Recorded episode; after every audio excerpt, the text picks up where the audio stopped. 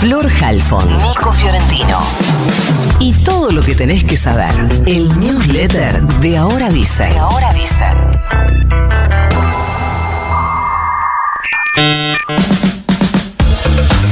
Se informó que son cinco las personas que están en terapia intensiva, aunque en situación estable por suerte, después de que fueran 14 los heridos en Bahía Blanca por la caída del techo del club. Como consecuencia del violento temporal, hubo 13 fallecidos y 3 más en distintas localidades bonaerenses, o sea, 13 en Bahía Blanca y otros 3 y quedan 5 personas en terapia intensiva, además de ahora algunas calles anegadas, corte de luz, más caída de árboles.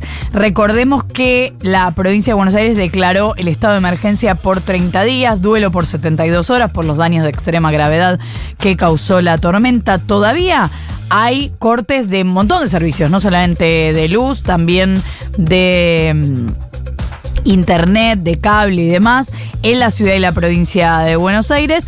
Y bueno, hablábamos de las calles cortadas en Cava que se ve que siguen.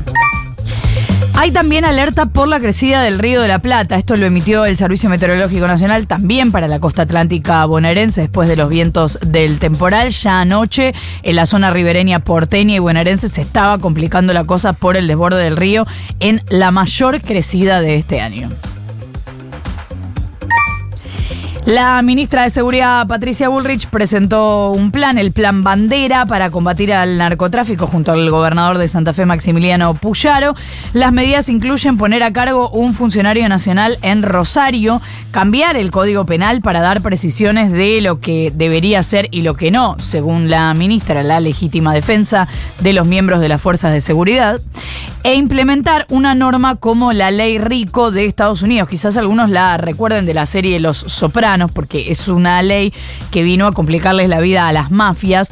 RICO son las siglas de Racketeer Influenced and Corrupt Organizations Act, o sea, ley de organizaciones corruptas e influenciadas por extorsión que actuaban contra el crimen organizado, pero sobre todo mirando adentro de sindicatos. Con eso también tenía que ver lo que veíamos en Soprano. La idea era que todos fueran igual de responsables de esos crímenes, lo hubieran ordenado o lo hubieran ejecutado y, y si además si se encontraba que había una persona que claramente pertenecía a una organización porque había cometido más de 30 delitos en un periodo determinado, adentro.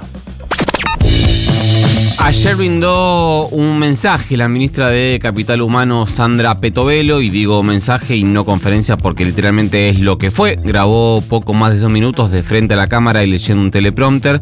Se eh, esperaba un anuncio respecto a cómo iba a ser, el, cómo va a ser en realidad el procedimiento anunciado por el presidente Javier Milei para sacarle los planes a las personas que corten calles, pero no anunció absolutamente nada, o al menos nada nuevo. Dijo lo mismo que había dicho Que el que corte no cobra, etc.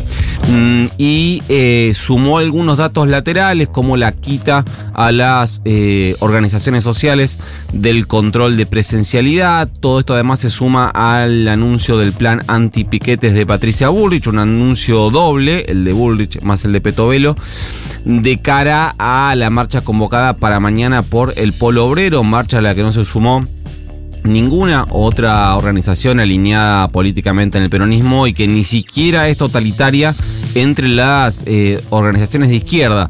También habló eh, Patricia Bullrich ayer, dijo que se va a identificar a las personas que vayan, porque la principal duda era cómo le vas a sacar el plan a alguien que no sabes quién es. Dijo, bueno, que se los va a identificar con drones, van a filmar las movilizaciones, se les van a sacar fotos, se les van a pedir documentos y se van a cruzar todos esos datos. Bueno. Suerte con eso. En un ratito vamos a escuchar la voz de las dos ministras y explicar un poco de qué viene todo este asunto con los planes sociales. Hoy se reúne el presidente Javier Milei con los gobernadores, reunión convocada por el ministro del Interior Guillermo Francos, y en la previa a ese encuentro el gobierno arrancó retrocediendo sobre sus propios pasos y dio marcha atrás con la suba a las retenciones que había anunciado para todas las economías eh, regionales. Solo lo dejó para el vino, lo que seguramente le va a traer eh, algún planteo del mendocino Alfredo Cornejo, que va a quedar en ocho puntos la, perdón, la coparticipación, no, las retenciones al vino para compensar lo que hizo eh, fue encarecer las retenciones a los derivados de la soja, que pasaron del 31% de retenciones al 33%. Así va a pagar lo mismo el que exporte el grano solo al que produce eh, productos eh, derivados de la soja. Lo que básicamente se traduce, si lo quieren poner en términos filosóficos, es que esos dos puntos de diferencia, que lo que proponían era incentivar la industrialización, es decir, que vos en lugar de vender el poroto llano, liso y llano de soja, produzcas algo, des manos de obra, sumes eh, valor agregado y eh, exportes algo con un valor más importante, ese estímulo ya no va a estar.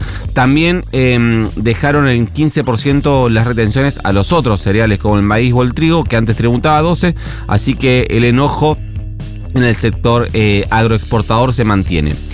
Otro ítem clave en la reunión con los gobernadores va a ser el impuesto a las ganancias. Están todos muy calientes. No sé si nos va a entrar eh, varias cosas que hay para contar hoy, pero están todos muy calientes porque eh, Luis Toto Caputo, el ministro de Economía, les tiró a ellos el bardo, básicamente, de la eliminación de la cuarta categoría. Dijo, sí, los gobernadores me están pidiendo que por favor debo marcha atrás con ganancias, cuando en realidad los gobernadores lo que piden es que se compense ese bache en la recaudación, que se coparticipa con otro impuesto.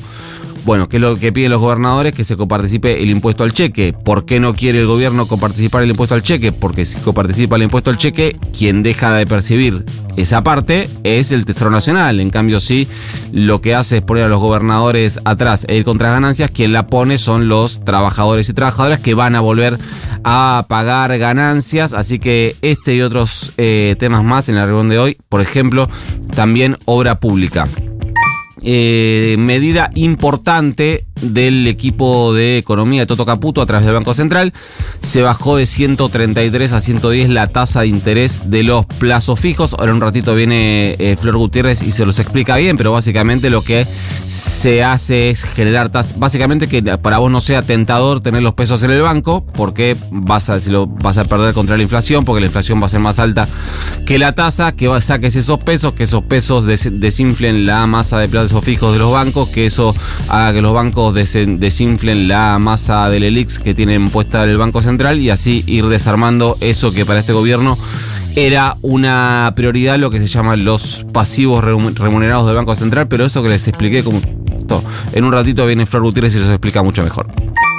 Última título de la mañana porque hay eh, un primer escarceo entre el Estado Nacional y eh, la provincia de Buenos Aires por los recursos para afrontar todos los destrozos que dejó el temporal que afectó principalmente Bahía Blanca, pero no exclusivamente Bahía Blanca, son 46 los distritos de la provincia de Buenos Aires eh, afectados. Si nos entra después les doy más detalles, pero básicamente la provincia de Buenos Aires está pidiendo materiales al Estado Nacional o guita para comprar esos materiales para atender la crisis y del Estado Nacional están dando eh, más vuelta que yo para cerrar casi cualquier cosa en mi vida. Les pidieron que manden una lista a ver si le dan la guita, no le dan la guita. Eh, mientras tanto, hay muchas personas que siguen necesitando, además de materiales, ropa, frazadas, eh, alimentos, así que eh, también estén eh, atentes a distintas colectas que se están haciendo en todo el país para al menos paliar lo que es el impacto de este temporal. En un rato les contamos algunas de ellas. mandamos el libro y chao. You got mail.